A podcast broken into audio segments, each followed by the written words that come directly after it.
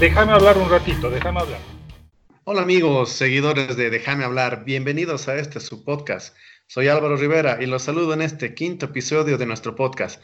Junto a Gabriel Romano, periodista y corresponsal internacional, y Franco Gamboa, analista político, estaremos conversando, como lo hemos estado haciendo cada semana, acerca de lo que avance, novedades, lo que ha estado sucediendo en estos días con el coronavirus, el COVID-19, y también tocando algunos otros temas que, que, hacen a la coyuntura nacional y también internacional.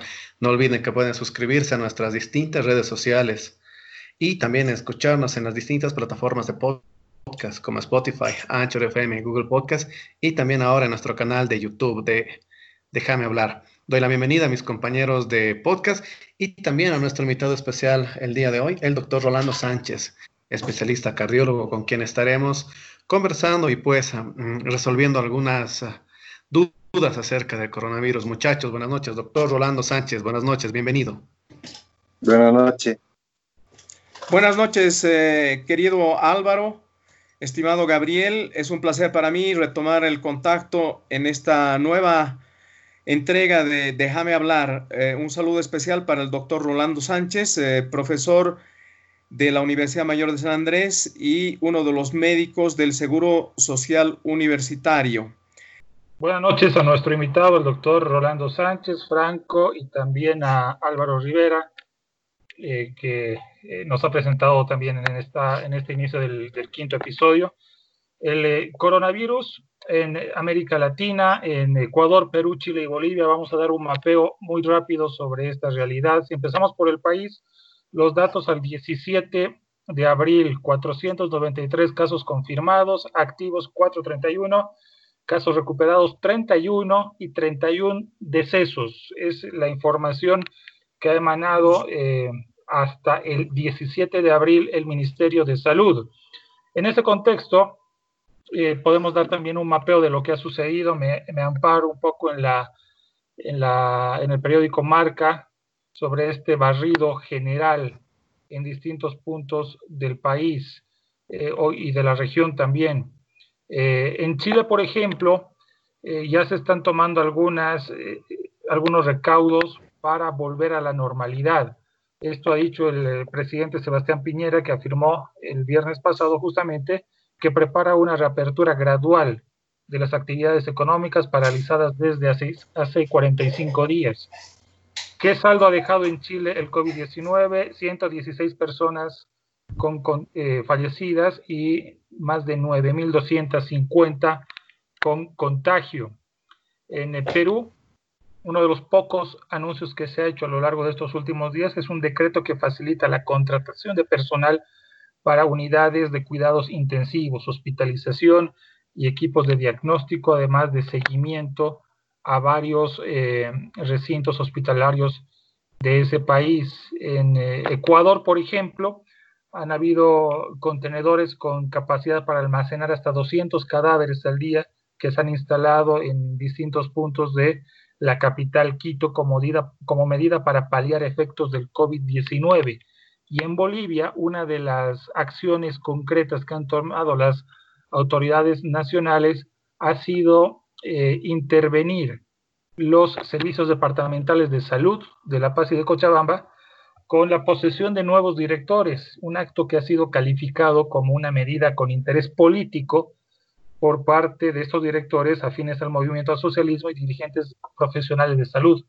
En contraparte, el gobierno ha sostenido que la decisión busca mejorar la coordinación en la lucha contra el coronavirus. A las 20 con 27 minutos, momento en el que en este sábado 18 de abril se graba este programa, Santa Cruz ha confirmado 18 nuevos casos, mientras todavía aguardamos el reporte de la jornada. Voy contigo, Franco, que quería hacer la primera consulta a nuestro invitado, el doctor Rolando Sánchez.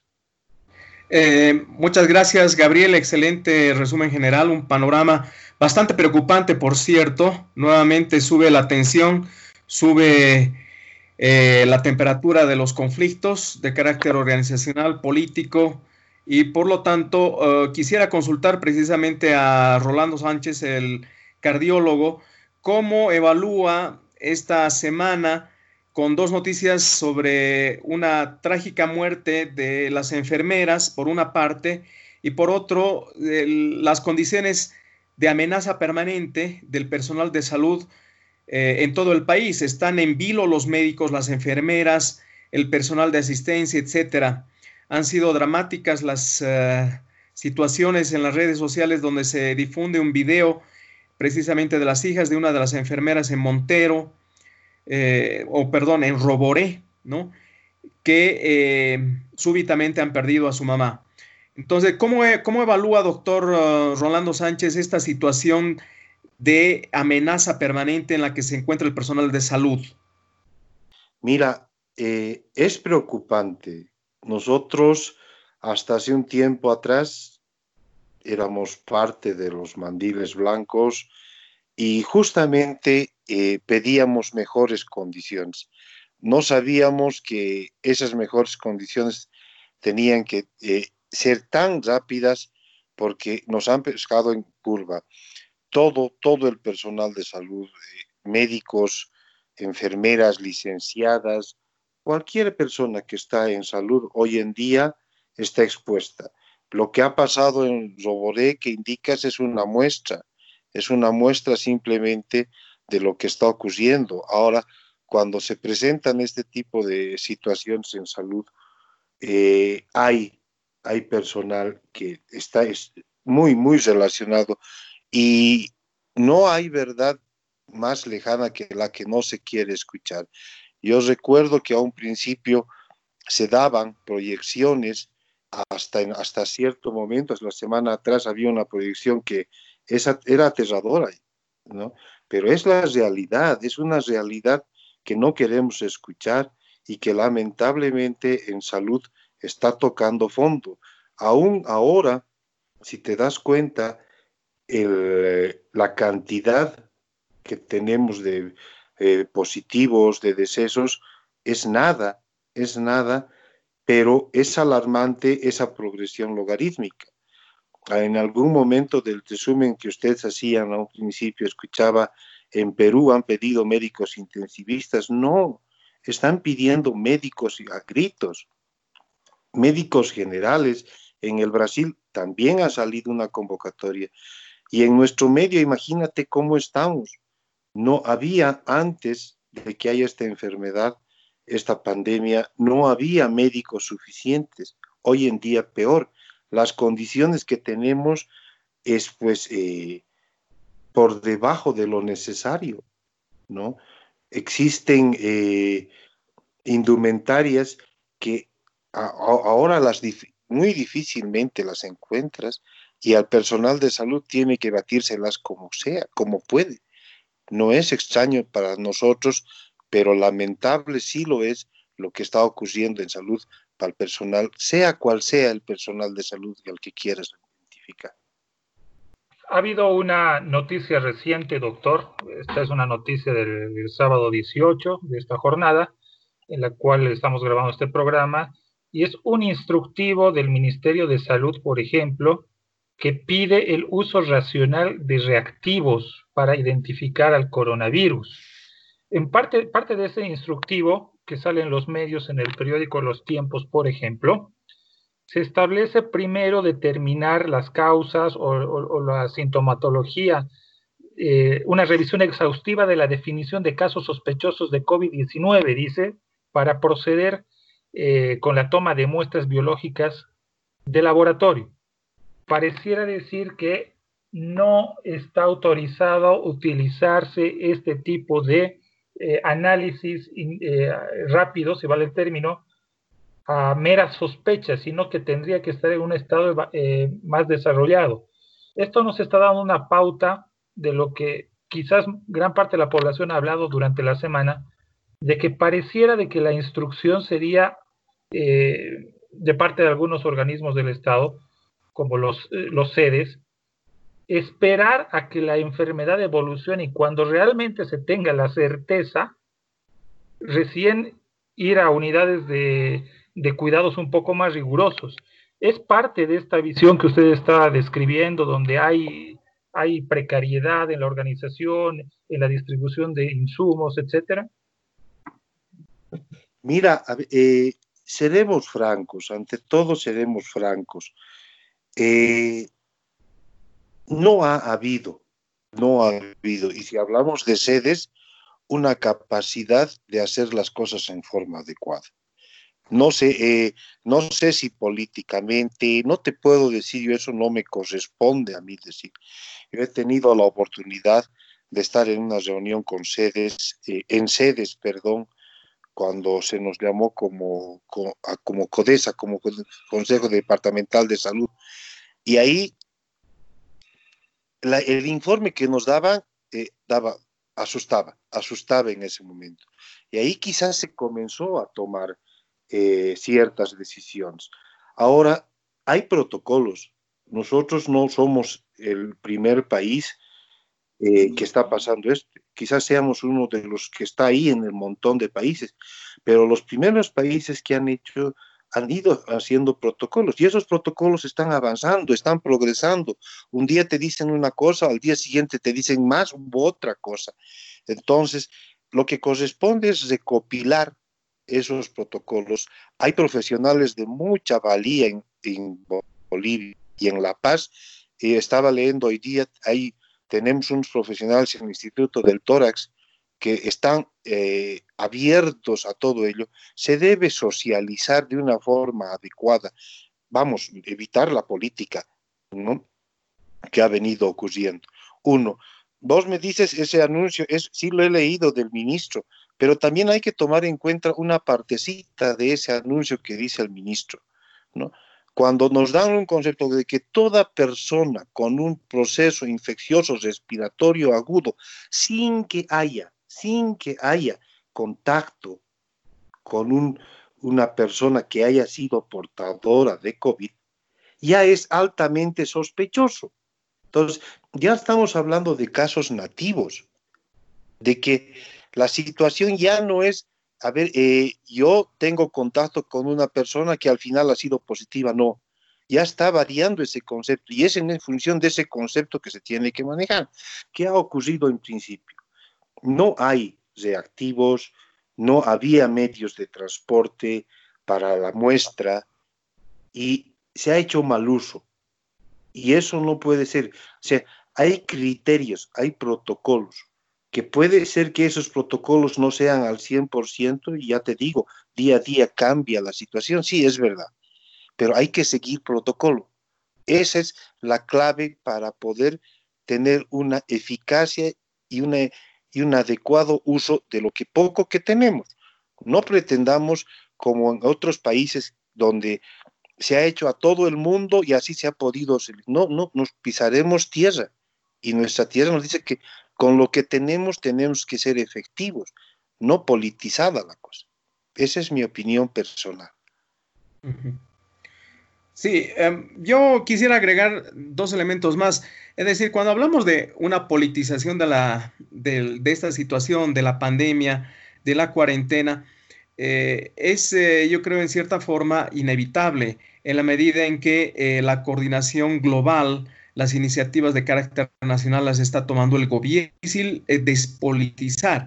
Si hubiera sido la situación contraria, tener ya un gobierno después de las elecciones del 20 de octubre del 2019 legítimo, legalmente establecido, constitucionalmente instalado, eh, e, es, diferente, pero tenemos, eh, digamos, eh, circunstancias muy, muy extraordinarias, por decirlo menos, ¿no? Un gobierno de transición, condiciones políticas que venían arrastrando un conflicto, ¿no? Em, las elecciones que deberían haber, o que debe, sí, fueron planificadas para este 3 de mayo, estamos acercándonos vertiginosamente a esa fecha, pero eh, se han postergado, ¿no? Entonces, no hay, no hay cómo, digamos, desligarse de esa politización. Pero el segundo elemento es eh, organizacional del propio Estado en términos de eh, las burocracias que deben responder a cualquier situación, sea en, medio de una politización o en, circunstancias, digamos, eh, regulares, normales. Eh, el Ministerio de Salud es, un escenario del Estado eh, y los escenarios subnacionales, tanto de la gobernación como de los gobiernos locales municipales son escenarios también estatales, es decir, el Estado se expresa en las regiones, se expresa en las alcaldías y por lo tanto ahí eh, no tiene que haber lugar a una descoordinación, debe haber una capacidad efectiva de respuesta institucional, ¿no? Pero lamentablemente por lo que evalúa Rolando Sánchez como médico y por lo que estamos viendo, la situación es de un caos muy preocupante. Entonces, eh, en esta circunstancia, por supuesto que eh, no sé en, qué medida está cerca una decisión para restablecer eh, la jornada laboral, el regreso a, las actividades económicas, etcétera. No están dadas las condiciones. Más bien, lo que estamos observando es una situación de inestabilidad Ahora hay cosas que no son, ahora, hay cosas que no son demasiado. Hacer los tests necesarios. Simplemente para, para acotar a lo que dices, el tema de la descoordinación parece que eh, el doctor lo debe, lo puede evaluar eh, con mayor precisión, pero para los ojos de los que somos externos al tema, no hacía falta mucho darse cuenta de, aquello, ¿no? Eh, principalmente ustedes recordarán el suceso en La Paz del empresario de Access, etcétera, el, presidente de Access, y eh, toda esta trama de culpas que se han ido disgregando entre una clínica privada, el Servicio Departamental de Salud y, el municipio de La Paz. Al final de cuentas, dos semanas después o dos semanas y media después, todos nos damos cuenta y sale en evidencia de que el CEDES de La Paz no funcionaba adecuadamente.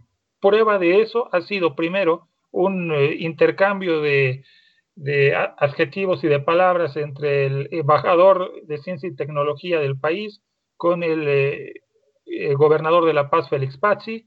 Luego Félix Pazzi decide remover a su anterior eh, director del CEDES, pone al señor Valle a la cabeza, que era alguien que ya estaba y conocía la situación, y posteriormente el gobierno decide intervenir ese servicio departamental de salud. Y justo en el proceso y en la semana en la cual La Paz empieza a repuntar, a repuntar en casos identificados de COVID-19. En todo caso, eh, no olvidemos de que hace dos jornadas, hablo del jueves 16, La Paz se llevaba la flor en, en tema de contagios y transmisiones, con 16 casos reportados. Simplemente eso.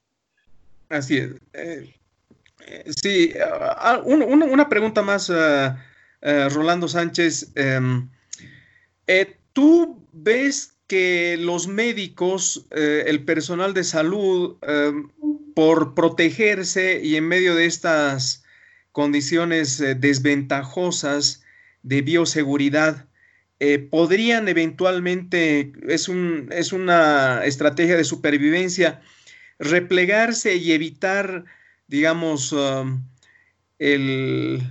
la atención a los, a los infectados en caso que esto pueda exponencialmente reproducirse? ¿Tú crees que como una medida no política, sino de autopreservación, eh, hacer eh, que estos médicos, frente a esa ausencia de equipos y condiciones, eh, no puedan brindar el servicio, no porque no quieran, sino porque las circunstancias son, eh, están plagadas de, obstáculos. ¿Tú crees que esto puede darse en la realidad? Francamente, no, no creo, no creo. ¿Por qué? Porque, a ver, eh, yo no he escuchado, no he leído hasta ahora ninguna noticia que diga que un médico o un profesional y en el concepto de profesional haya rechazado la atención. ¿Por qué? Porque es un postulado que hemos hecho, que si no se dan las condiciones, no se dan las condiciones, y eso no es solamente en Bolivia, es en cualquier país del mundo. Dime un país donde se hayan cumplido todas las cosas, no lo hay. Y los médicos han empezado a trabajar así. Quizás tengan la posibilidad en otros lugares de tener las cosas más prontas de lo que nosotros tenemos, pero igual ha habido condiciones inadecuadas, ha habido situaciones extremas en otros lugares y nunca han dejado de atender. Yo eh, no te puedo decir al 100%, porque yo no puedo hablar por todo el mundo, pero aquí, si tú ves ahora bien, mal, eh, regular, a tropezones, la gente se está provisionando, la gente se está eh, informando. En salud nos toca informarnos. En, yo te digo, por ejemplo, en el hospital donde yo trabajo, vamos, hace un tiempo no muy lejano, había cosas que nos faltaban. Y como en los otros hospitales también tiene que haber ello, pero en la medida de las posibilidades se está haciendo lo que se puede para eh, tener con lo que se tenga a atender. Y en el momento dado, pues vamos, no creo que haya un bombero que no quiera apagar un fuego cuando se lo llama. No creo que haya un policía, un militar que rechace el servicio cuando lo llaman. Un profesional en salud, y te vuelvo a repetir, en el concepto de profesional, no creo que haya que se rechace. Que las condiciones nunca van a ser ideales, no. Eso tenemos que entender, como tenemos que entender que esto no es de 40 días, de 80 días, esto es de aquí en adelante y tenemos que aprender a vivir con ello. Si Dios quiere, pues tendremos una, no es, eh, no es por política, una política en salud, de salud y para salud. Puede ser que algún día tengamos buenas cosas, pero por el momento tenemos que estar con lo que tenemos. Y si se presentó, se presentó. Doctor, buenas noches. Muchachos, buenas noches. Buenas noches. Ah, se, acaba de, se acaba ya de, de actualizar en, la, en, el portal del Ministerio de Salud que se maneja, el que es boliviasegura.gov.bo.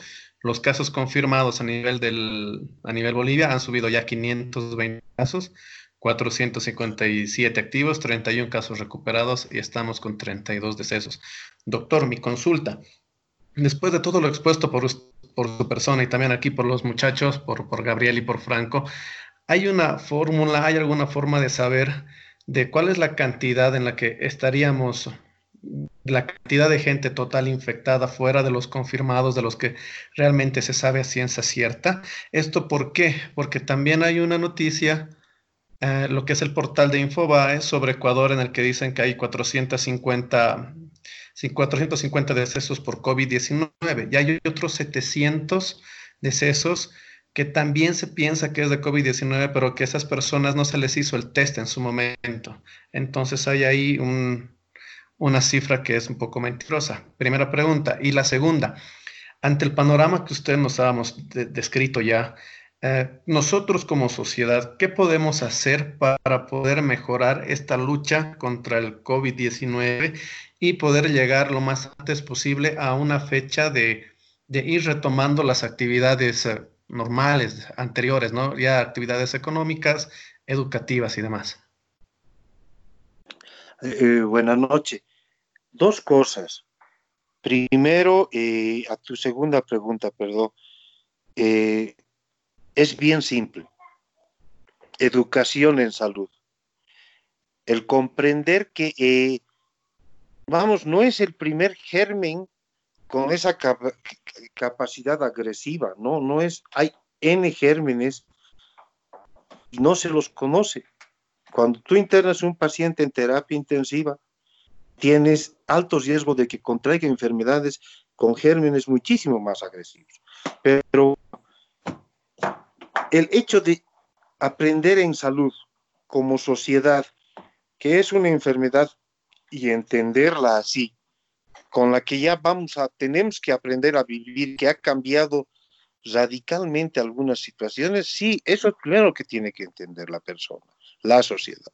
Lo segundo que tiene que entender es que esas cosas tan básicas como el separarse, el comprender eh, que lavarse las manos, que el cuidarse, que el aislarse, no es hacerle eh, un bien al, al de al lado, es hacernos primero un bien a nosotros. Segundo, entender que eh, en, en educación de salud hay cosas básicas que te ayudan mucho. No tenemos una cura en este momento establecida. No hay eh, un medicamento que te diga esto sana, cura y evita el, el COVID. No. Esquemas de tratamiento que están actuando en función de las cosas que están apareciendo, de lo que se aprende el día a día y de las complicaciones. Se está tratando en este momento, la mayor parte de los protocolos hablan de complicaciones, no hablan de la cura del COVID. Este, Dios quiera que en algún momento haya. Entonces, la sociedad tiene que entender eso, que estamos aprendiendo y debemos aprender a vivir con esto de aquí en adelante, de que el respeto comienza por nosotros mismos, el cuidado comienza por nosotros mismos y son tan cosas tan básicas. Tu primera pregunta, perdón, ¿me reiteras? Claro que sí. Le decía, ¿no? Que han salido datos como en el, caso de Ecuador que reporta el portal de Infobae, en el que Ecuador eh, tiene una cifra oficial de 450 fallecidos uh, por COVID-19 y hay otros 700 fallecidos fallecidos que se piensa que pueden haber sido infectados, haber fallecido por el mismo virus, pero que no se tiene la certeza porque no se les hizo en su momento el análisis. Eh, nosotros eh, podríamos calcular más o menos la cifra, no, no, de fallecidos, pero sí de personas que tal vez tengamos infectadas en su totalidad, viendo que también eh, tenemos una realidad parecida, como lo describía, ¿no? Que el análisis se hace una persona cuando ya está en un, en un estado avanzado de la infección. Claro, a ver, si no me equivoco, antes de que saliera el anterior ministro de Salud, el doctor Cruz, eh, o al día siguiente, dio una conferencia, creo, donde daba unas, eh, unas cifras alarmantes, preocupantes, ¿no? Y esas son las, eso no es hablar por hablar, o sea, no es decir un número por un número que se te ocurra, ¿no? Yo entiendo por lo poco que tengo entendido, de que ah, son números fríos dado por, eh, dado por eh, epidemiólogos. O sea, son extremos, sí, pero esa es la realidad. Esa es una realidad a la que no queremos llegar. Lamentablemente, eh, en Ecuador, si me dices una cifra y después me dices otra cifra, eso es un manejo netamente para querer tapar el sol con un dedo. ¿no? No puedes mentir cuando estás hablando del ser humano en, esos casos, porque, a ver, eh, te pongo un ejemplo, y un ejemplo bien simple. En China, donde se origina eso, esta enfermedad aparentemente, ¿no? Es donde nos dan un informe de un manejo de una causa de un problema respiratorio, neumónico, con una casuística de fallecimientos que es mucho menos que en Italia. En Italia dicen otra cifra menor de positivos, pero mayor de, decesos y unas autopsias que revelan otra cosa y ahora nos están dando pautas primero a otros esquemas de tratamiento, a otras medidas de prevención, a otros conceptos que están cambiando, que se modifican día a día pero en función de la realidad. Si vos dices una cifra y dices es que no les hemos tomado la muestra a tiempo o es que no hemos querido hacer las cosas a tiempo, eh, en medicina es verdad, hoy en día, si en, en la actualidad, en la realidad que vivimos, hay muchas formas de exámenes complementarios. Pero si tú te fijas en los protocolos del ministerio que hay, los del, no sé si de la OMS, no sé porque hoy en día está en duda, pero los diferentes protocolos de las diferentes sociedades no te dicen si el laboratorio es positivo, tú tienes, si es negativo, no lo tienes. Te dicen si vos tienes fiebre, si vos tienes tos, si vos tienes malestar, si tienes un problema diarreico, si tienes manchas en la piel, si tienes son cosas clínicas. Te hacen altamente sospechoso con o sin contacto en nuestra realidad en Bolivia. Pero te hacen altamente sospechoso y ahí hazle el laboratorio. Pero independiente de que tengas o no tengas contacto. Pero esas cosas tenemos que evaluar. Porque, a ver, eh, si nos enfocamos simplemente al laboratorio, dejamos muchas cosas por atrás y eso no es correcto. Doctor, ¿qué, qué elementos considera usted de la cultura de los enfermos o de los pacientes en Bolivia son los que pueden hacer de que esta situación sea más grave? Llamaba la atención del primer deceso, por ejemplo, de, de Oruro, hace un par de días, que se trataba de un trabajador municipal que decidió no ir al médico. Se quedó en casa y cuando la situación estaba realmente en un, en un estado irreversible, recién decidió ir a hacerse la consulta y evidentemente le, detectaron coronavirus. Repito la pregunta, ¿qué elementos culturales en Bolivia, médicos y de, tratamiento y culturales de los enfermos o de los pacientes son los que son adversos para enfrentar una situación como esta? A ver, eh, tomaremos por dos lados tu pregunta. Primero, hemos tenido, eh, y lo vuelvo a repetir, a título personal, 14 años de oscurantismo. Y en salud ha ocurrido eso. Y no es fácil olvidarse de algunas cosas. Entonces, ahí vienen los excesos y los defectos. El exceso en querer eh, magnificar las cosas y ahí creas un tipo de desinformación cuando eh, eh, llevas en exceso algunas cosas y la desinformación en los medios por un comentario, por algo que dice que ese corrido de pasillo le hace daño. Y el defecto, el defecto de decir, no, pero no es una enfermedad, eh, es no sé qué, que viene de aquí, que viene de allá, y la falta de educación que hace que no, no, no dimensionemos la verdadera realidad. Cuando yo te puedo decir en este momento que es, eh, puede ser con conocimiento de causa, pero te puedo decir, esto es así, el sol brilla en el día. Y si viene alguien y, me, y te dice por gana y gusto de, hablar por, protagonismo, de decir que no, que el sol también puede salir de noche, ahí estamos arruinados. Y eso es lo que está pasando con nosotros. Imagínate una persona que teniendo, teniendo la obligación, como tú pones el ejemplo, de, tener, de estar en cuarentena, no esté y crea que hace un bien desinformando al, al, vecino de que tiene que salir, que es mentiras, eso hace daño. La, eh, el, el, grado, el grado de culpabilidad también es de la sociedad. El querer echar la culpa al ajeno de algo que, es, que nos, nos está pasando ahora, pues nada, no, no, no, no, no concibes, ¿verdad? Como que, por ejemplo, al personal de salud lo tengan que, eh, y eso no es solamente de esta enfermedad, es en general como que eh, lo tengas que eh, poner a un lado, hacer a un lado, estigmatizarlo. Vamos, en ningún personal de salud, en ninguna de las partes del mundo te ha dicho que te enfermes. En nada, en nada.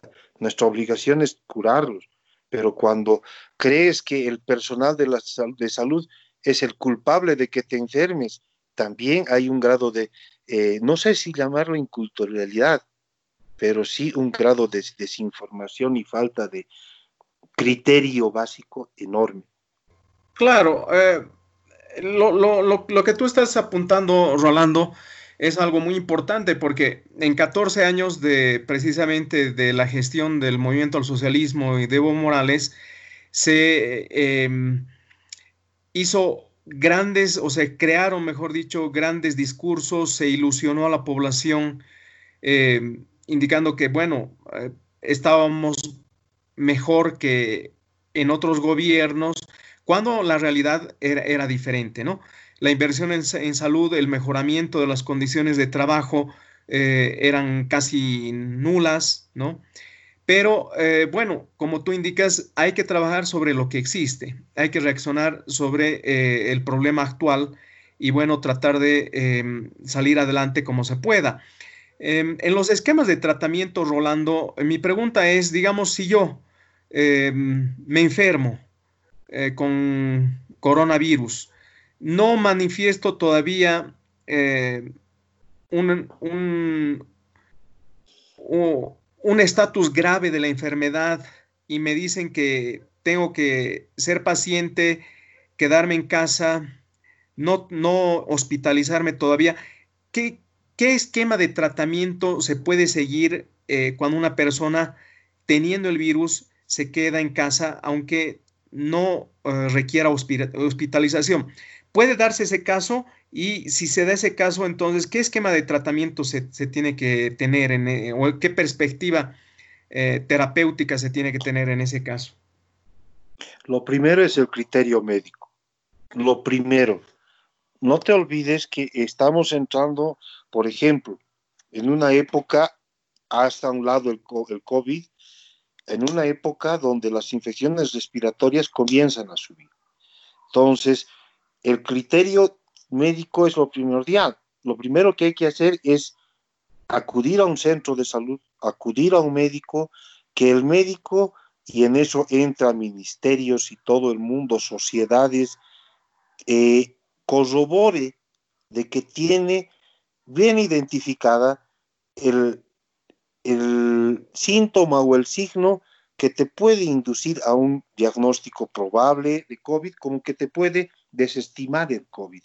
Entonces, eso es lo primero. Hay asintomáticos uh, o pausisintomáticos, son personas que tienen el problema, pero que no, no tienen mayor eh, sintomatología, los hay. Y entonces ahí vienen las medidas generales, los antipiréticos y algunas otras medicaciones más de acuerdo a la persona, de acuerdo al, a, los, eh, a las comorbilidades, perdón, que haya, que van parte del esquema y el seguimiento. O sea, no es, eh, vos tienes síntomas, debes aislarte en tu casa, debes procurar eh, estar con tu entorno si has tenido contacto o separarte de tu, de tu entorno y va bien, va bien, pero si no hay comorbilidades, estamos hablando de una persona que tiene coronavirus o COVID y nada más, no tiene nada más.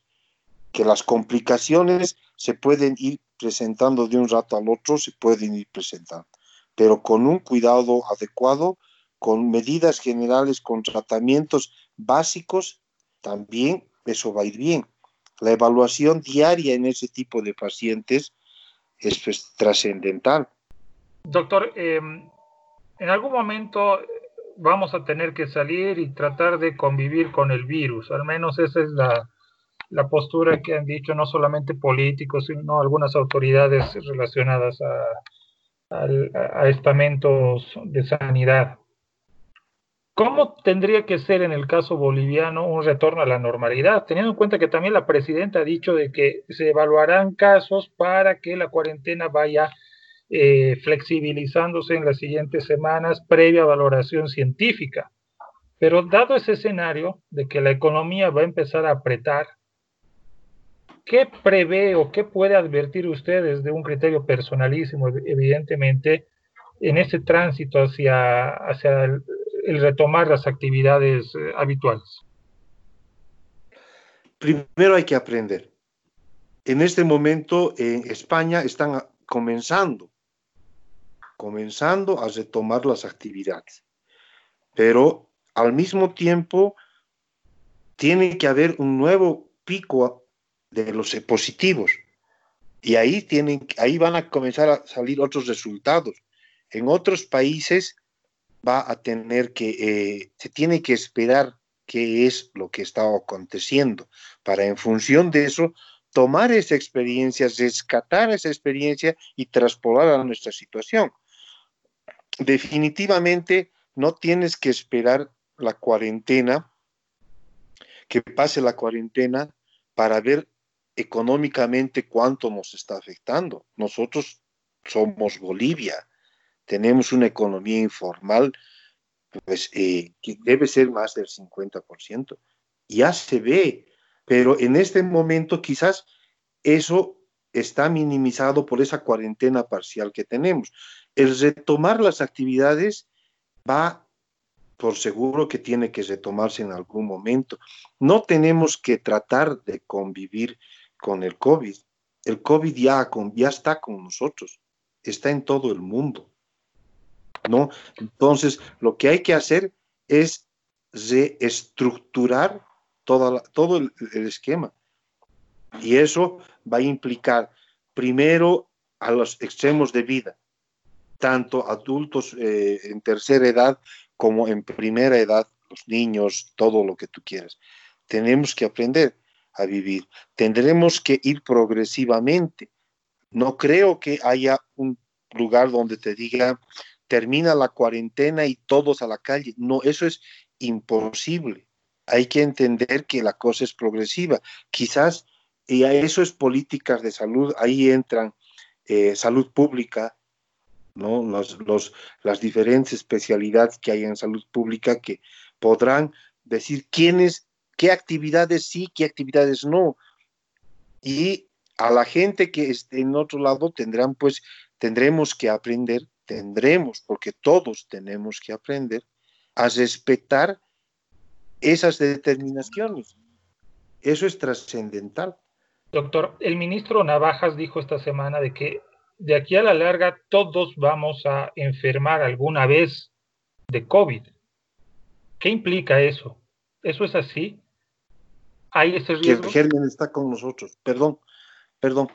El germen está con nosotros ya es parte de todo. está en, no puedes decir, eh, yo nunca voy a enfermar. No, no puedes. Es como decir, yo no me voy a resfriar.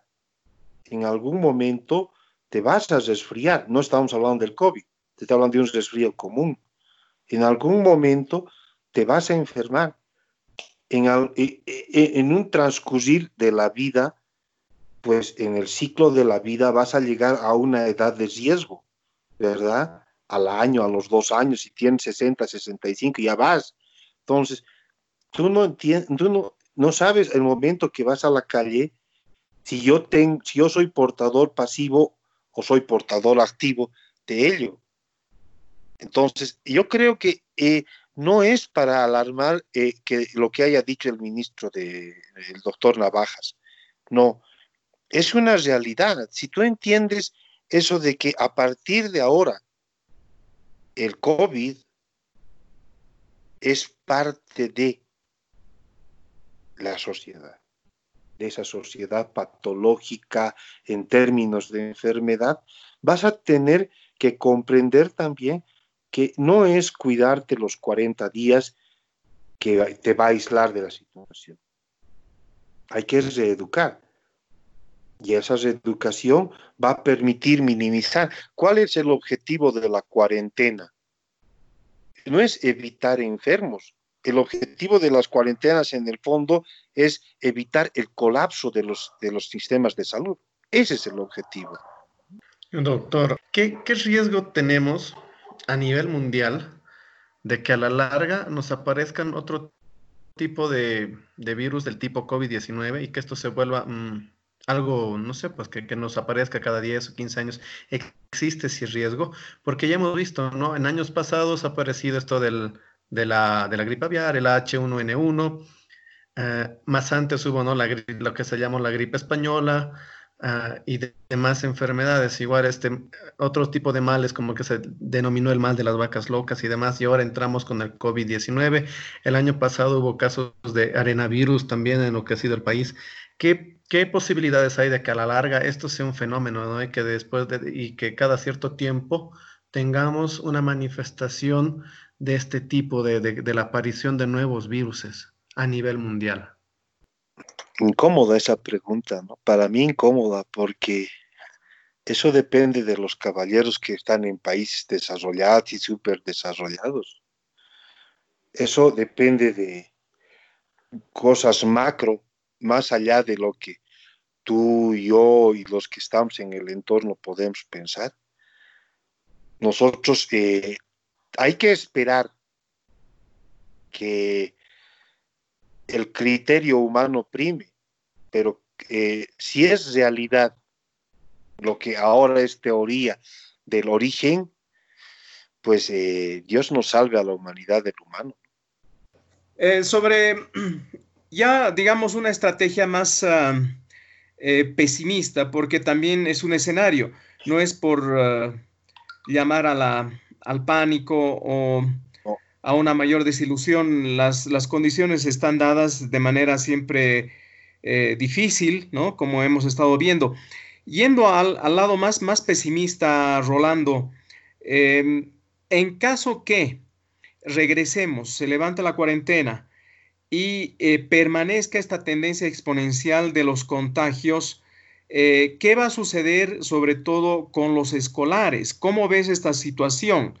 ¿Ves realmente razonable y factible, como ya adelantó el ministro de Educación Víctor Hugo Cárdenas, un retorno eh, de 15 en 15, grupos pequeños que garanticen cierta distancia social o lo más razonable en una siempre estructura que puede contagiar masivamente porque está ahí el virus y la tendencia exponencial es una realidad, es mejor clausurar las clases presenciales a nivel nacional. ¿Cómo ves la situación de los escolares, primaria, secundaria? Eh, Franco, de eso hablábamos, charlábamos anteriormente, y yo te voy a dar mi criterio como padre, como padre de familia, no como médico. A ver, eh, hasta hace poco tiempo atrás, la educación no era buena, por decirlo de una forma. Y eso obligaba a que tengamos una mediocridad en la educación por cumplir ciertas situaciones inadecuadas en el tema de, eh, de educación. Creo que había un atisbo de mejorar la calidad de, de, educación a partir de este año. Lamentablemente es un mes y 12 días, si no me equivoco, que han empezado esta gestión, no han llegado a pasar mal los chicos. Y ahora nos encontramos con un sistema eh, de informática con diferentes paquetes y programas en educación, pero hay dos cosas, que eh, si los profesores ahora tendrán que aprender computación. Estamos hablando de que hoy en día los niños manejan mucho mejor que nosotros las computadoras. Y para dar una educación eh, informática, vos tienes que reaprender, tendrán que aprender los docentes ellos. Es muy difícil. Si, si vemos por un lado el criterio los criterios que nos dicen que hay que evitar los hacinamientos, que hay que, hay que promover las distancias entre persona y persona, que volvamos a esas, a esos, esas aulas llenas, de pletas de niños con tiempos eh, de 8 a 1, de 8 a 12, es bien difícil. Eso tienen que pensarla bien. Y al mismo tiempo hay que reeducar a los docentes en el sistema informático. Hay que, eh, tendrán que hacer, yo creo que eh, hay que pensar bien. Tú decías en el afán, pues, en el, sin ser pesimistas. Yo entiendo que hay que ser reales, pero un, grado de optimismo no nos, no nos podemos quitar. Y ojalá, ojalá que estén pensando en ello, en que los niños no van a volver por una parte. Y por otra parte estás vos, padre de familia. Si estamos ante, un, ante una realidad actual, tú mandas a tu hijo y si lo mandas a tu hijo, estás seguro de que el compañero, el amiguito, la amiguita de tu hijo está mandando con las mismas eh, estrategias de prevención, con la misma calidad de información a los niños, entonces esas cosas hay que trabajarlas, pero trabajarlas ya. ¿no? Tengo entendido que el Ministerio de Educación está haciendo programa de información virtual, bienvenido, pero háganlo ya. Doctor, voy a pasar a hacerle una serie de preguntas un poco, un poco incómodas acerca de información que está circulando en redes sociales. Eh, ¿Sirve tomar agua de limón con bicarbonato todas las noches para prevenir el coronavirus? Eh, científicamente, no.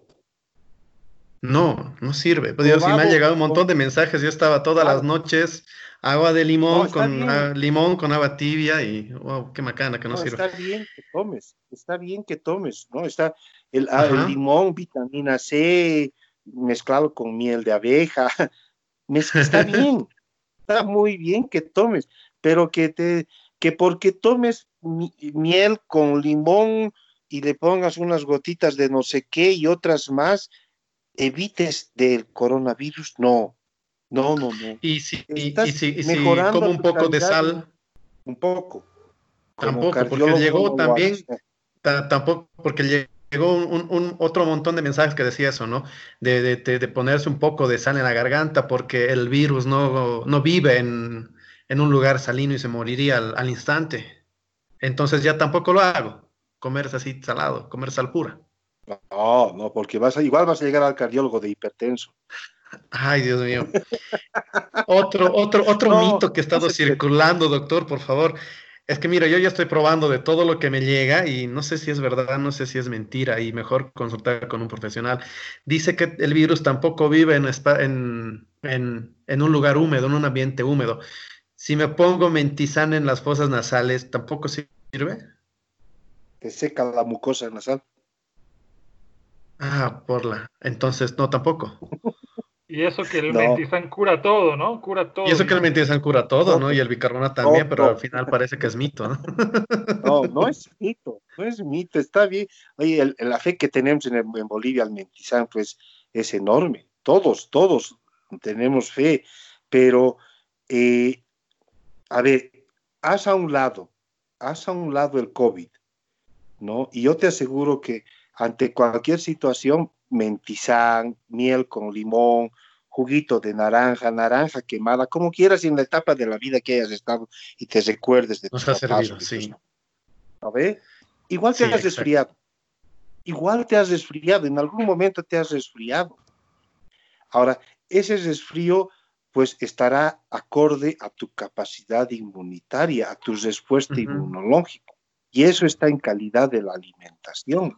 De dónde los niños tienen eh, tanta, tanta capacidad de respuesta es por la calidad de alimentación. En cambio, los, las personas en tercera edad tienden a comer menos porque es parte de esa evolución en tercera edad. Y ahí las defensas bajan. Además, aparecen otras cosas. Yo te digo, a ver, eh, hay un estudio que dice la obesidad como factor de riesgo para, para, para COVID. O sea, están concatenando eh, diferentes enfermedades, diferentes procesos en el ser humano que te hacen proclive a ello. ¿Te das cuenta? Entonces, eh, lo mismo pasa con lo que consumimos.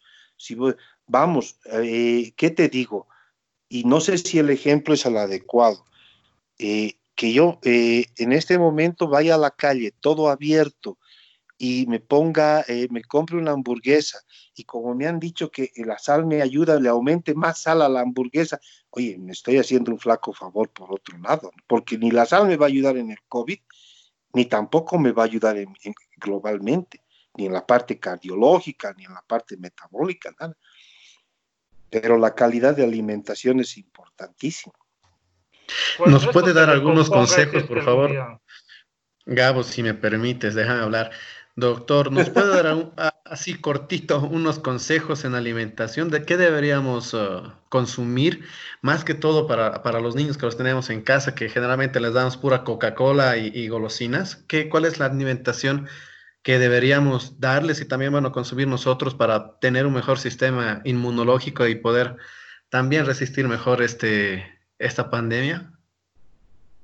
Mm, a ver, eh, quizás no sea la persona más ideal para decirte qué comer, porque más o menos va como la pregunta que le hicieron, creo que al a uno de los ministros, ¿no? Cuando decía, que hubiera, a quién hubiera puesto de ministro si hubiera sido. Le decía a una ama de casa, no sé quién fue él. Lo mismo que te digo, o sea, eh, hay personas que... No, ve que dijo que a una ama de casa lo ponía y lo hacía mejor que, que, que estaba ahí. Y es lo mismo. Sea, eh, más, eh, cuanto más natural la alimentación, eso que ahora que causa pánico en los jóvenes, que es verduras, digamos, ¿no? La fruta, la verdura, no. Eso es, el, eso es comida altamente proteica. Cereales, carnes, huevos, leches, todo aquello que viene de la naturaleza en forma directa, te crea una, una, capacidad inmunológica, una capacidad de respuesta ante cualquier enfermedad, no COVID, ante cualquier situación adecuada. Bueno, esto quiere decir que dependiendo de la alimentación, las enfermedades de base, el cuidado personal, una vez de que tengamos que volver a la realidad conviviendo con el virus, en realidad, valga la redundancia, el que sea más débil va a tener las de perder.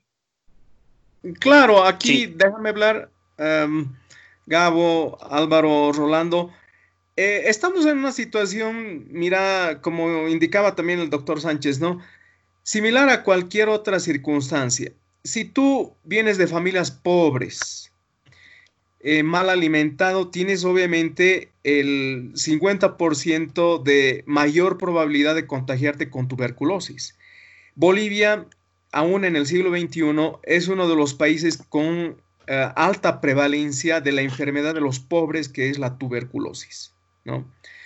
Y por lo tanto, eh, la tuberculosis puede ser la puerta de ingreso para agravar eh, la enfermedad del COVID-19 si un niño, un adulto con tuberculosis o con antecedentes de tuberculosis eh, se enferma, una enfermedad ah, eh, agresivamente destructiva como el coronavirus lo va a matar, así, así de simple, ¿no? Obviamente estas condiciones también se agravan en poblaciones que consumen en exceso tabaco, alcohol, Em, en, condiciones en las que eh, precisamente se consumen eh, eh, comidas chatarra que efectivamente te van matando. Es decir, nadie te va a meter en cuarentena y el Estado no te va a obligar a consumir menos cantidad de ácido úrico porque tu tendencia es excesivamente adicta a la carne de res, a las carnes rojas, ¿no? Entonces, eh, sí, estas circunstancias no es eh, que estemos descubriendo la pólvora, pero siempre han estado presentes. Entonces, eh, es el momento en cambiar definitivamente un estilo de vida, ¿no? Y cambiar las estructuras en lo posible sociales para proteger a los grupos vulnerables, es decir, definitivamente las condiciones de las poblaciones indígenas dispersas que no tienen una diversificación en su alimentación, que tienen una tendencia a la desnutrición. Definitivamente el informe de la FAO 2018 de la Organización de las Naciones Unidas para la Agricultura y la Alimentación colocaba a Bolivia como el país con más vulnerabilidad a la inseguridad alimentaria y a la desnutrición infantil en el área rural.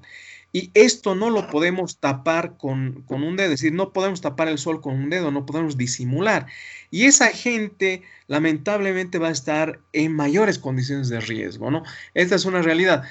En síntesis, eh, estamos girando sobre el mismo eje, no estamos avanzando nada eh, y sobre llovido mojado. El COVID-19 se va a convertir realmente en, una maldición y en la amenaza de muerte para estos grupos vulnerables que ya estaban siendo amenazados por una serie de circunstancias difíciles en sus vidas antes de que llegue este bendito virus, ¿no? O maldito, como quiera entenderse. ¿Alguna consulta más, muchachos, aquí al, doc? ¿Alguna duda que se nos haya quedado o, empezamos a pasar otros, a otros temas también con él? Sí, yo, yo quisiera ya em, empezar em, el, segundo tema un poco más ligero de em, la terrible situación en, en eh, en, las regiones cocaleras, en el Chapare, donde eh, el argumento es eh, un poco absurdo, ¿no? No se les consultó para que entren 80 policías al control de la cuarentena y los han expulsado, realmente desatando una tensión, desatando incluso amenazas que podían haber desembocado en, la violencia, lamentablemente no, o por suerte, mejor dicho, no, no se llegó a, mayores, pero definitivamente es otro mundo, ¿no?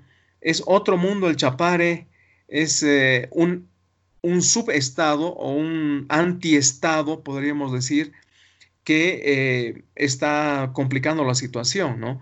Porque no es la primera vez, ¿no? No es la primera vez, eso es lo peor. No es la primera vez que dicen, no es la primera vez que que reprochan a las autoridades de no haber pedido permiso. Así es. No es la primera vez y creo que no va a ser la última, pero definitivamente ahí hay un caldo de cultivo que eh, va a generar eh, inestabilidad permanente. Ahora, Dios no quiera que se desate eh, la pandemia incontrolable en las áreas cocaleras, ¿no? Dios no quiera porque ahí los que van a perder son pues los niños, eh, los jóvenes, eh, en realidad la gente normal que al margen de las instrucciones del sindicalismo cocalero se va a ver sumamente perjudicada, ¿no? Porque o ellos ah, se, controlan a sí mismos para evitar eh, la expansión del coronavirus o definitivamente van a a generar muchas tensiones que eh, no sé en, qué condiciones van a ser atendidas por el gobierno, que también ha mostrado rasgos eh, muy fuertes para enfrentarse con los cocaleros, pero que definitivamente, eh, más allí de, como tú indicas, Gabriel, de la, de la no novedad, es decir, esto siempre ha sucedido, expresa pues una eh, una situación realmente insoportable. Es decir, son los más cabezas duras del mundo que eh, en lugar de concertar y abrirse a una serie de circunstancias de cooperación han complicado la situación innecesariamente allí en el Chapare. Déjame preguntarte, ¿cómo ves el tema de la ASFI y el cerrar eh, entidades financieras, no solamente en el, en el lugar donde ha sucedido este impasse con policías, sino en todas las regiones aledañas. ¿Es adecuado? ¿Lo has visto correcto o no lo has visto correcto? No, no lo he visto correcto porque eh, esto echa más gasolina al fuego. Sin duda, en el, en el Chapare, bueno, mientras no haya control policial, control de las eh, normativas del Ministerio de Salud para preservar la vida en esta situación de la pandemia, obviamente no, no puede marchar nada y la actitud de los cocaleros eh, tarde o temprano va a terminar en donde tiene que terminar, que es su reflexión para abrirse a la cooperación, a la coordinación. Ahora, en las circunstancias... Franco, Franco déjame hablar un ratito. ¿En serio crees que van a llegar a reflexionar? ¿En serio? van a llegar a reflexionar, van a decir, puta, no, sí, oye, hermano, cooperaremos, ¿no? Señora Janine, don Arturo Murillo, pase, por favor. Claro, no, no, no, efectivamente no va a ser, no va a ser eso, no, no, no, no va a suceder esa circunstancia, pero de ahí a bloquear todos los bancos, la entrega de los bonos, porque no todos, bueno, en teoría todos están afiliados a las seis federaciones del trópico de Cochabamba, pero no todos tienen esas eh, condiciones extremistas, fundamentalistas, hiper recontrapolitizadas, ¿no? y ¿qué, culpa tiene, qué, culpa tiene el que no ha ido a insultar policías aquella noche? Ninguna. Exacto. Pero le llega, le, llega el masazo del Estado, del Estado autoritario, ¿no? Seguimos teniendo un Estado autoritario. ¿Por qué? porque, este, porque este gobierno está operando sobre las estructuras del anterior. Entonces, ciertas, ciertas dinámicas se van a ir repitiendo. Exacto. Yo creo que esas medidas de presión, tanto del Ministerio de Gobierno como, al parecer, del propio Ministro de Justicia, tienen que despertar la realidad. Eh, no hacerse de, mala sangre en el sentido de eh, viabilizar el pago de todos los bonos y la cooperación económica que está ofreciendo el Estado, pero definitivamente em, detener sistemáticamente a todos los dirigentes que han promovido esta situación muy difícil para la policía, como lo que se ha hecho con el alcalde de Patacamaya, etcétera. Hay que, hay que intervenir judicialmente y sistemáticamente con los, con los uh, dirigentes de las federaciones del trópico de, de, Cochabamba que han promovido esta situación lamentable de enfrentamiento y violencia. Déjame hablar una cosita, lo ponías al ministro de Justicia, yo creo que el ministro de Justicia estaba con un problemita esta semana que no le va a dejar tranquilo, ¿no? Se ha hecho mucho, mucho lío y mucho enredo con el Twitter, ¿no? Primero con los, con los, tweets que él lanza, queriendo hacerse la burla del, de un expresidente, pero termina siendo eso un boomerang, y encima que su cuenta de Twitter, quién sabe, sabe Dios quién la maneja, ¿no? La cuenta de Twitter del Ministerio de Justicia. es un enigma. Le echan la culpa a los hackers, pero no habían sido los hackers, había sido alguien alguien diferente y, está complicado el ministro de Justicia con el tema de comunicación. Exactamente. Y sí, junto con el problema de, la comunicación, lo que tú dices es muy cierto, Gabriel. Eh, estas circunstancias políticas son de un gobierno de transición. No es un gobierno legítimamente ungido en las urnas, en un proceso electoral es una transición evidentemente constitucional, pero es circunstancial y por lo tanto emplear las condiciones estatales del autoritarismo que precedió los 14 años de gobierno de, del MAS es un error muy profundo, un error garrafal.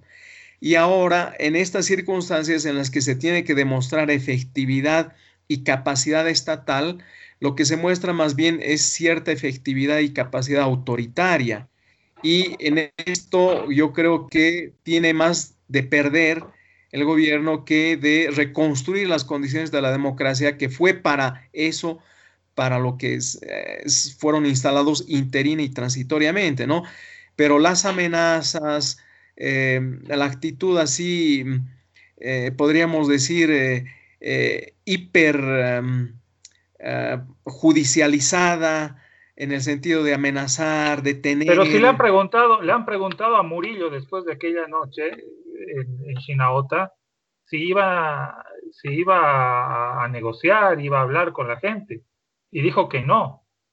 O sea, esa es una renuncia a cualquier vocación democrática y conciliadora, ¿no? Por más de que, de, por más eh, es decir, es ver al adversario no como adversario, sino como enemigo irreconciliable. Entonces, no estamos avanzando en nada, nos podemos sacar el rótulo de democráticos en el momento que nos dé la gana, porque estamos renunciando al principio más fundamental o fundamental de la democracia, que es negociar, que es ceder, que es conversar y que es consensuar. Por lo tanto, tenemos... Pero tenemos dos extremos. Tiene que negociar el gobierno para, para entrar con la, para tener policías en ese sector. Tiene que negociar. Claro. ¿Por qué? ¿Pero acaso no tiene que haber presencia del Estado porque tiene que haberla? ¿Por qué tiene que haber negociación? ¿Estás aceptando entonces pues que el Chaparro es una republiqueta? Estás, que, este, que, que, Chapare es un ente vivo, distinto, que tiene su propia autoridad, que tiene que negociar con el gobierno central para, para que uno ingrese, para que entre, la, para que entre policía, para que entre militares. Va a haber un, un, un, autogobierno ahí también que va a tener que negociar entonces, uh, mientras no sea el gobierno del MAS el que esté gobernando, va a tener que negociar cualquiera que entre para, para ingresar al Chapare. En absoluto, en absoluto. Lo que, lo que no estoy de acuerdo contigo es el concepto de, no, de, de, negociación que tú tienes, porque pareciera que el concepto de negociación que tú tienes es de sometimiento. Todo gobierno Entonces, tiene ¿cuál es el concepto de negociación de, del gobierno con, con, con, un territorio? ¿Y tú crees ¿Tiene que, que negociar entonces? No. ¿Qué tiene que negociar? A ver, no, entonces dame tu concepto de negociación que tiene que llegar el, el gobierno actual lo que es Janine eh, Murillo para con, con, la gente del Chapar. Déjame preguntar, déjame preguntar, ¿cuál es tu concepto de negociación para rechazarlo? Y yo te respondo a tu pregunta. Ah, yo te preguntaba primero, vos estás planteando esto de que tiene que negociarlo. Yo te dije que no. No, todo gobierno tiene que hablar con sus ciudadanos y con los habitantes de, su, de los ciudadanos. Tú estás poniendo la ter territorialidad por encima de los sujetos y eso está mal. Tienes que acercarte a los sujetos. Y si eres democrático, ah tienes que fomentar espacios de encuentro, no para, no necesariamente. Lo que vas a fomentar son republiquetas, Gabriel. Cualquier persona, cualquier población va a cerrar su, va a cerrar su, ámbito territorial y va a decir, ah, no, que negocien porque aquí no pasa la policía, que venga el ministro y negociamos aquí que, que funcione el banco y que esté la policía. En ningún momento me acerco ni un milímetro a tu concepto de negociación. O sea, necesitas negociar incluso para poder persuadir con tus argumentos que lo que dices es correcto y que está por encima de la posición arbitraria. Para eso te sirve negociar. Ah, Entonces, no, no, para mí no tiene que ver, tiene que entrar, tiene que haber presencia del Estado en ese lugar. Estás fomentando que existan después eh, grupos incluso irregulares. Como ya tenemos el Chapar, es, eh, la cuna, es donde se produce la mayor cantidad, 94% de la coca ilegal está en el Chapare. Vas a fomentar que aparezca de aquí, de, de aquí de un tiempo unas FARC que tenga su propio territorio y que le tengas que pedir un permiso para ingresar. Tú los estás poniendo a todos. Estás abriendo esa puerta, Gabriel. No, no estoy abriendo ninguna, ninguna puerta. sí, ya, la has abierto, de par en par, así grande, como, como de catedral la puerta.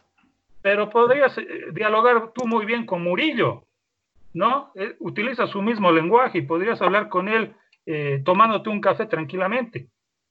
No, Entonces, seguro que sí, no lo dudo. Sí, sí, sí, tranquilamente. Claro, sí, y después dejaremos mejor que sea República Independiente del Chapare, que hagan lo que quieran al final, pues les daremos más bien un poco de dinero para que para que ellos se manejen por, por sí mismos hasta que puedan eh, valerse por solo tenga su propia autoridad, su propia policía, su propia fuerza armada irregular y la volveremos una republiqueta dentro del país, ¿no? Autónoma completamente de, de presencia del Estado. Bueno, ese es un argumento bien populista de derecha, ¿no ve? Quieres combatir el populismo de ah, izquierda yéndote a un populismo de derecha. yo te estoy, Déjame estoy mintiendo, Eso mismo ha pasado Colombia con las FARC, les han dejado el territorio donde, donde son completamente, casi, han sido completamente casi independientes. Y después de las negociaciones de paz ha sido otro problema más grande, Gabriel. Otro día hablamos de Colombia. Es que te gusta hacer ensaladas. estoy tomando el ejemplo porque es un ejemplo muy similar, porque también son lugares donde se produce coca y donde esa misma gente ha terminado eh, embebida en lo que es narcotráfico y producción. Claro que sí, Gabriel. Este es, este, este es la punta del ovillo de lo que puede llegar más adelante. Bueno, entonces tienes que ser más tolerante con una posición que no es la tuya. Tolerante, no, ¿qué vamos a tolerar? ¿Vamos a tolerar todo lo que pasa? Estás, nos va a llegar un escenario. Posiciones como la tuya hacen mal a la democracia. Perdón, ah, entonces seremos demócratas, ¿no? Que, negociaremos con ellos y, y que pongan, que nos pongan, que pongan condiciones al gobierno para la presencia de los demás ahí.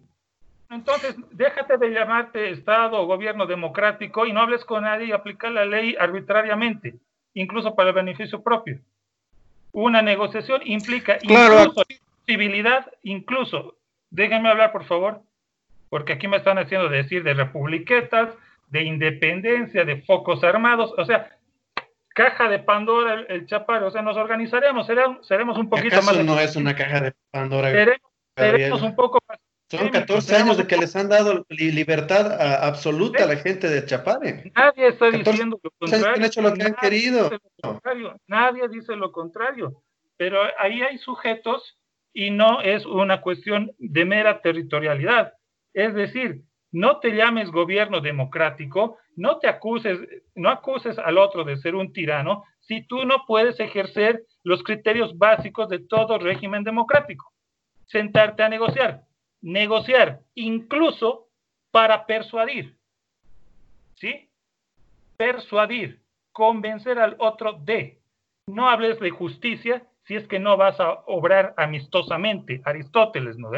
Entonces, vamos paso a paso. Bueno, que Aristóteles venga si les convence también. A ver si ah, nos llega un Aristóteles ahí. Murillo no es muy Aristóteles, que digamos, a ver cómo se va desencadenando este tema.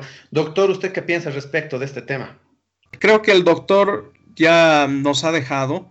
Me manda un mensaje, me dice que lo están llamando por teléfono. Pero bueno, ni eh, es... Eh, Franco me va a dar la razón, estoy seguro. Es, mira, eh, yo comparto en gran medida con, Gabriel, trato de...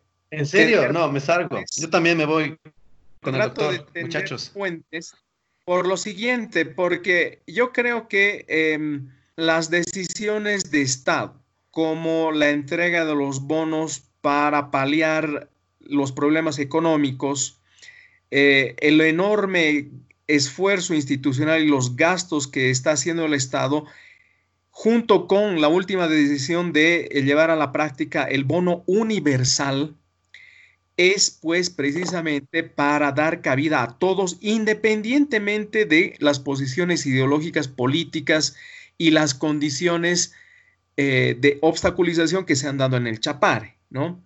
Efectivamente, el sindicalismo cocalero, las condiciones anómalas en las que hacen política los cocaleros, por supuesto que lleva a una circunstancia sumamente difícil pero no por eso se tiene que dejar de pagar los bonos, no por eso deben dejar de funcionar los bancos en las áreas cocaleras y mucho más en los alrededores, ¿no? De tal forma que prácticamente eh, todas las eh, poblaciones que no necesariamente estén alineadas con las federaciones del trópico de Cochabamba salgan perjudicadas, ¿no? No podemos perjudicar. Es que, Se han tomado decisiones perdón Franco, pero el que, el que no se pague el bono, el que las entidades financieras dejen de, eh, de trabajar ahí, es un retroceso del Estado. Ahí sí estás fomentando republiquetas. Tú te tienes que quedar y tienes que persuadir de que el proyecto de Estado boliviano tiene que,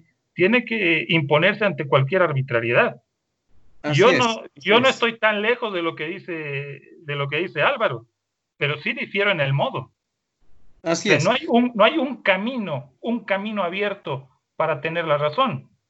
Y en este caso el camino democrático nos exige, nos exige pocas probabilidades. Entre ellas, ir e imponer la ley simplemente porque sí, eh, no sería lo, adecuado. ¿no? Porque la democracia te, implica perder el tiempo, eh, eh, ceder, persuadir, ceder, persuadir hasta que se busque alguna solución. Exacto, así es, así es. Ahora, claro, yo me pongo a pensar en las condiciones de eh, noviembre del año pasado, ¿no? En plena convulsión, los detenidos eh, en su marcha hacia la ciudad de Cochabamba en Sacaba, se dieron muertos, pero se salió adelante en medio de las, de las negociaciones políticas. Se salió adelante. Ahora no entiendo ¿por qué no se puede salir adelante en estas circunstancias de la pandemia y del coronavirus? ¿no? Entonces, claro, ahí eh, algo ha sucedido en el equipo eh, ministerial que se encarga de, enfrentar las negociaciones eh, con grupos um, altamente violentos, conflictivos, la convulsión, etcétera. Por eso no, no, no, no le veo mucho sentido. Efectivamente, ha sido una vergüenza la actitud del alcalde de Sinabota o alcaldesa, si no me equivoco, es, eh, ha sido una vergüenza la, la, visión política de eh, exigir una coordinación previa y expulsar a los policías, sin duda, ¿no? Pero no por eso hay que dejar de eh, implementar las decisiones de Estado del pago de los bonos, no por eso hay que dejar de atender otras circunstancias que hacen al a la vida cotidiana y a la institucionalidad de eh, otros servicios, ¿no?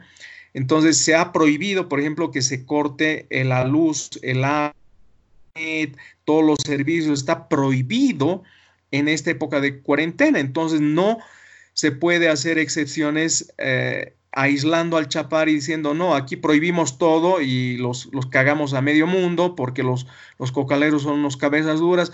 Eso definitivamente creo que ha sido un exceso y no, bueno, esperemos que se levanten estas medidas y se, se retome algún tipo de negociación como se hizo en noviembre del año pasado. ¿Se fue Álvaro Rivera? no, no, tenía, tenía desactivado el micrófono. Cumplió su advertencia. No, no, no, no. La próxima, la próxima. Si vas a enojar un poco más. A los que nos escuchan, simplemente decir que esto va a ser relativamente normal, así que todos estamos haciendo un juego de roles también. Así que. Claro. Eh, ¿qué, les, ¿Qué les pareció, uh, muchachos, lo que pasó también en lo que es la semana, no ver a gente de la, de la Asamblea Plurinacional con un equipamiento de primera cuando nuestros médicos están ahí? con barbijito de dos pesos y guantes de dos lucas igual. No, pues eh, bueno, desde el punto de vista de la bioseguridad, sin duda están cumpliendo todos los protocolos. Desde el, desde el punto de vista de la supervivencia, obviamente se eh, están tomando las precauciones para que ningún diputado o senador pueda infectarse. Muy bien, eso, eso está bien, ¿no? Pero lo que no me parece realmente coherente es que eh, hagan gala de estos equipos de bioseguridad frente a una realidad sumamente desventajosa, pobre, eh, que tienen los médicos en el conjunto del país, ¿no? Entonces, si vale el término, hubiera sido también parte del efecto de demostración de eh, cumplir con protocolos de seguridad, etcétera, donar. Hubiera, me hubiera gustado que algunos diputados senadores donen esos sus mamelucos de bioseguridad a um, personal médico, a enfermeras, etcétera. Me hubiera gustado ver eso, pero creo que es pedir peras al olmo. Y bueno, esos, eh, trajes, esos, trajes eran para ellos, para la sesión del viernes 17, eh, ¿no es cierto? Lo que no me gustó mucho fue la forma en cómo se manejó la situación. El presidente de diputados creo que salió al día siguiente de que se tomaron esas fotografías para decir no, que eso se iba a donar a otros, a otros lados, cuando en realidad el destino era para los legisladores. Es decir, decir, una cosa, hacer otra, por, el, por la censura pública, retroceder. Eh, yo creo que el manejo político de eso es, eh, es terrible, ¿no?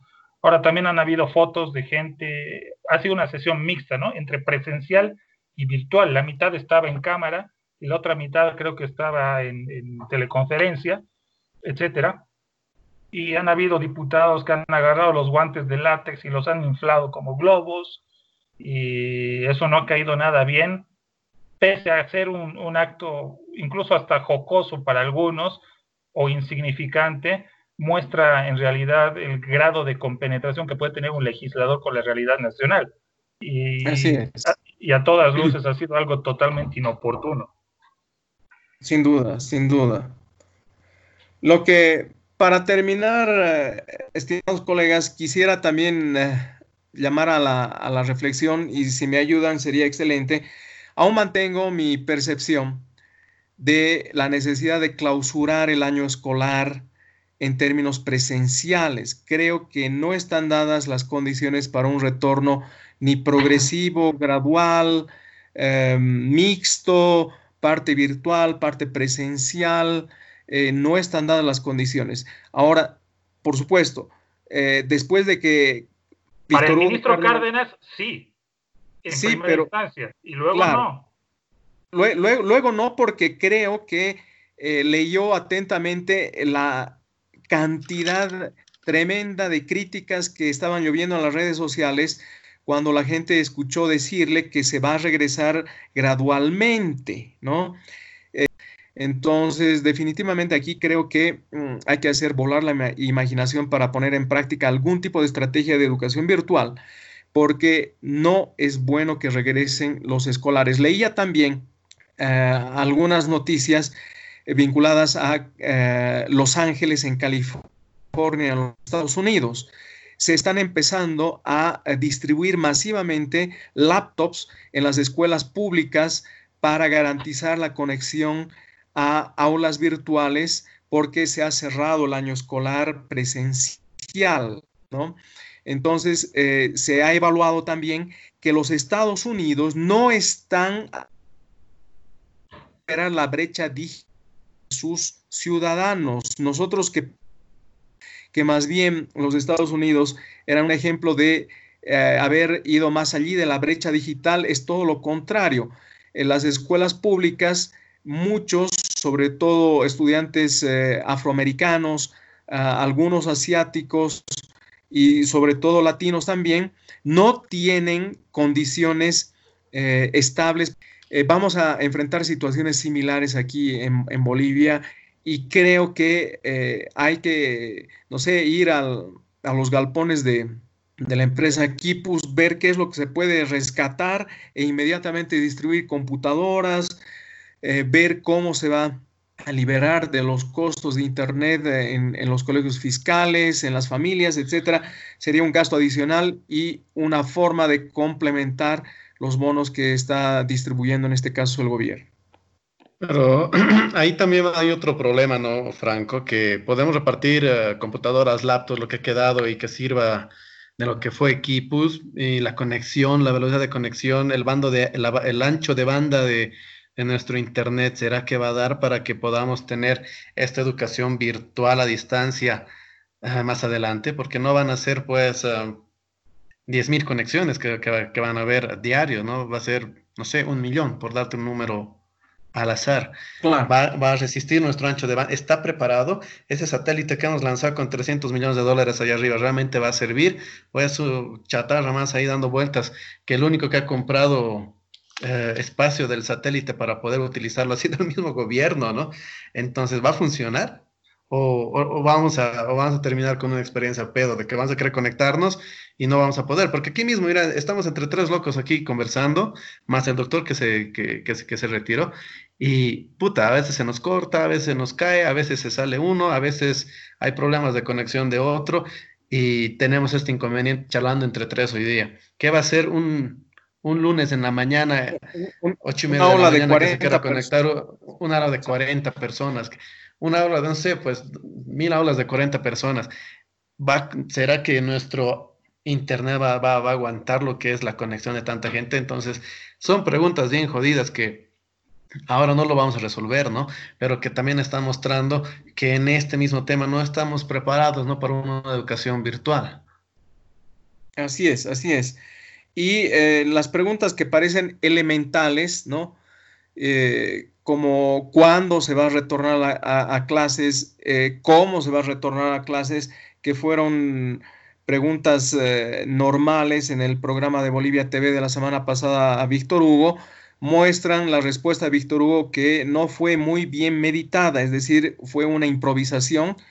De todos modos, entre paréntesis, eh, Víctor Hugo Cárdenas es uno de los mejores oradores que tenemos en el país, maneja muy bien la palabra pero, pero no también nos están acostumbrados a cada declaración, así claro, de increíble, ¿no? Claro, eso no es suficiente porque eh, mostró el que Víctor Hugo no sabe qué hacer. fue terrible, ¿no? Claro. Sí, pero de repente fue más divertido que otra cosa, pero y te muestra también eh, ahora está mostrando que, acerca de estos no, temas no, no, del no ministro, sabe qué es lo que va a pasar, no, no sabe qué es lo que va a hacer, no sabe qué es lo que va a pasar, desconoce absolutamente las condiciones actuales de eh, educación digital que pueda tener o no tener el país. Si no tiene muy bien, hasta qué mm, grado es esa deficiencia, eh, cuantificable, no cuantificable, eh, involucra colegios, a más colegios fiscales que a privados, involucra a ambos, qué población o a qué porcentaje de la población eh, de docentes, hombres y mujeres, efectivamente les va a ser muy dificultoso adaptarse a la, a la educación virtual, eh, será más en, en, en, primaria, más en secundaria, y qué es lo que definitivamente la educación mmm, virtual no puede resolver eh, en el, el, avance cualitativo en la educación. Son tantas preguntas que han quedado en el tapete y que, bueno, poco a poco seguramente le están haciendo reflexionar a, Víctor Hugo Cárdenas, y es por eso que él creo que ha retrocedido, indicando que finalmente probablemente no, no, no, se regrese en mayo a las actividades escolares. ¿Algo más, muchachos? ¿O ya nos vamos despidiendo de este quinto episodio de Déjame hablar? Así es. Creo que ha sido muy productivo. Y bueno, hay mucha más tela para cortar. Yo no tengo nada que decir. Les he dejado hablar ya en este último trayecto y les agradezco mucho. Estoy plenamente de acuerdo con lo que han dicho en estas últimas consideraciones. Bueno, entonces yo, yo, yo empiezo con la despedida, muchachos. Muchas gracias uh, por este nuevo podcast. Eh, bueno, un abrazo a ustedes, un abrazo a la persona que nos, que nos están oyendo. No olviden estarse conectando ahí al Spotify, que ya lo vamos a tener esto al aire. Y pueden encontrar otro tipo de contenidos más acerca de podcasts bolivianos con el hashtag podcastbo.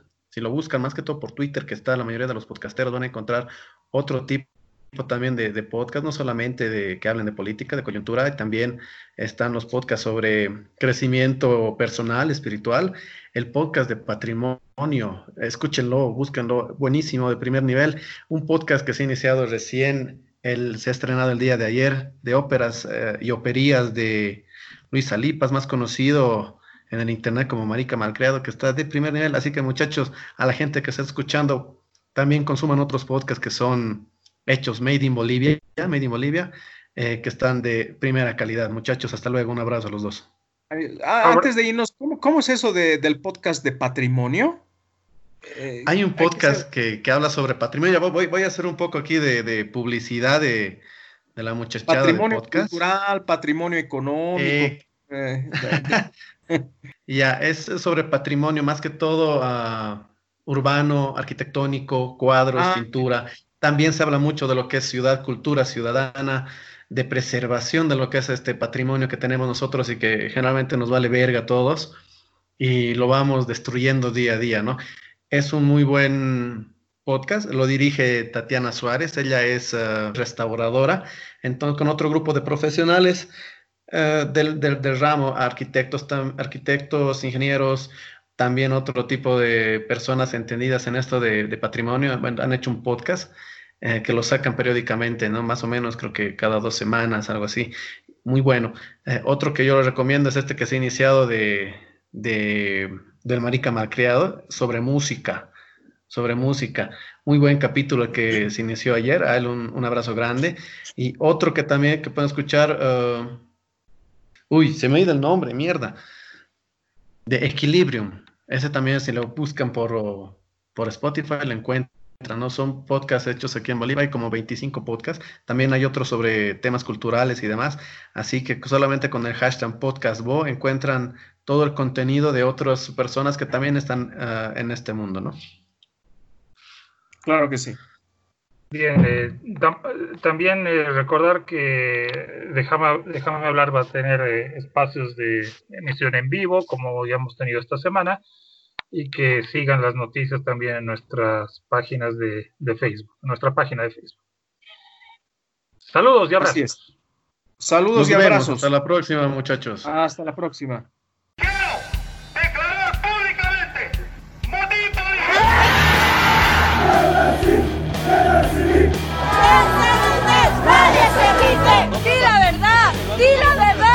Déjame hablar un ratito, déjame hablar.